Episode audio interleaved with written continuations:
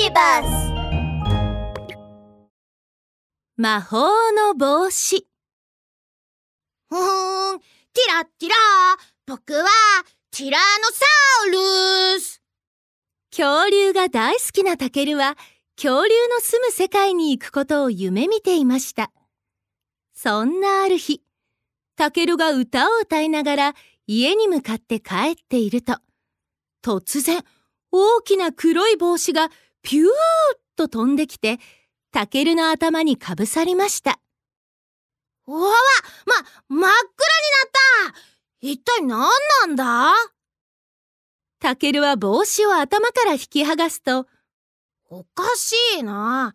一体どこから飛んできた帽子なんだろう？あれ？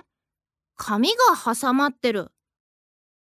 タケルは気になって、その紙を取り出して読んでみました。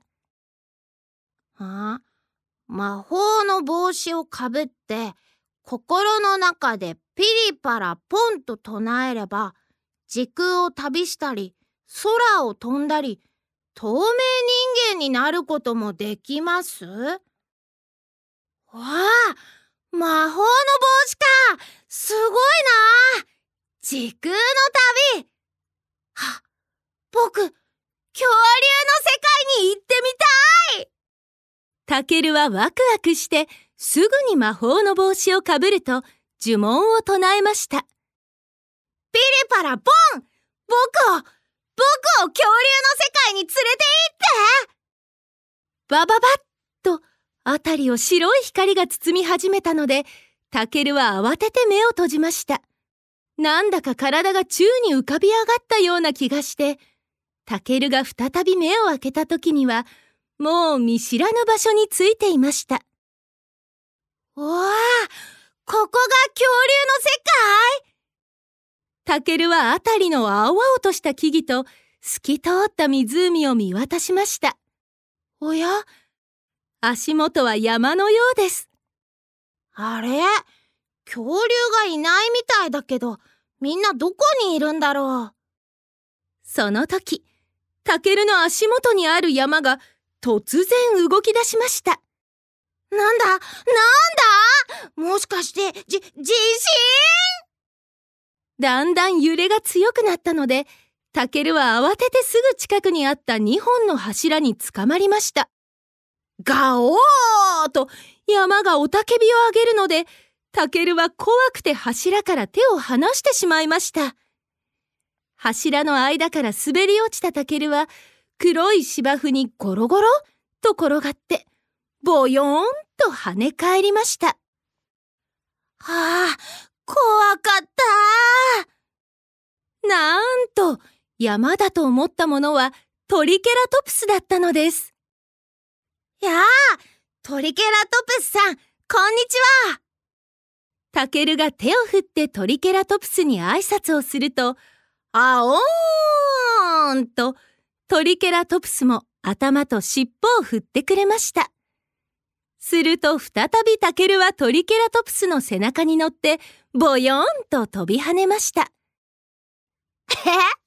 トランポリンみたいですっごく楽しいトリケラトプスさんってこんなに楽しくて素敵なんだもうタケルは怖くなんてありません。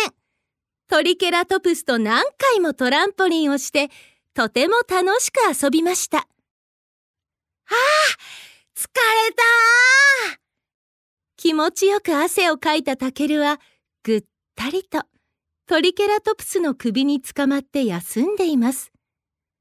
トリケラトプスが左右に頭を振るのが、ブランコみたいで気持ちよさそうです。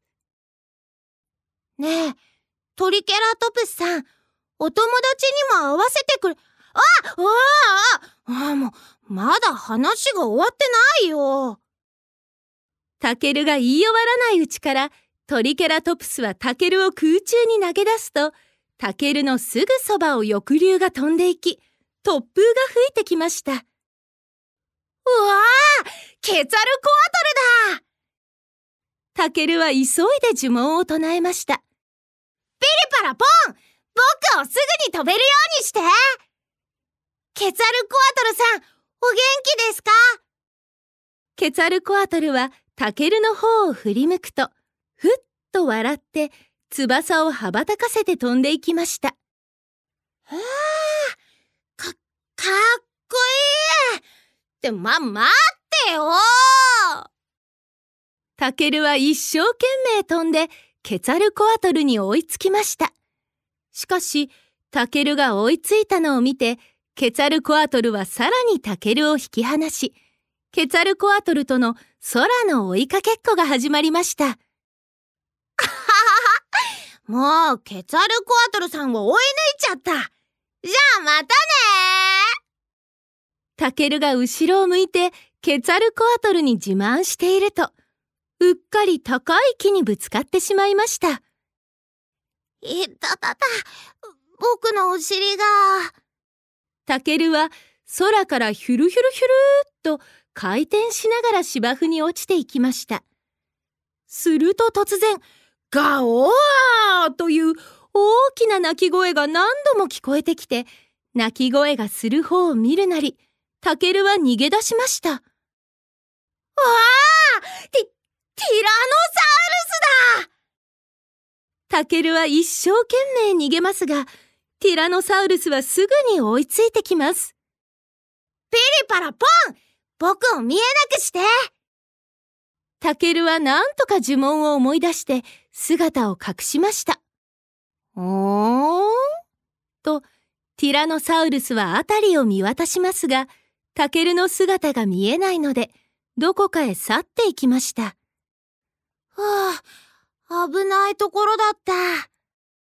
タケルはほっと胸をなで下ろしました。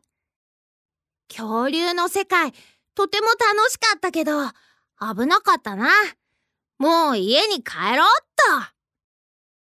タケルは最後にもう一度呪文を唱えて、ピリパラポン僕を家に返して恐竜の世界から帰ってきたタケルは、すっかり疲れ果て、すぐに夢の世界へ。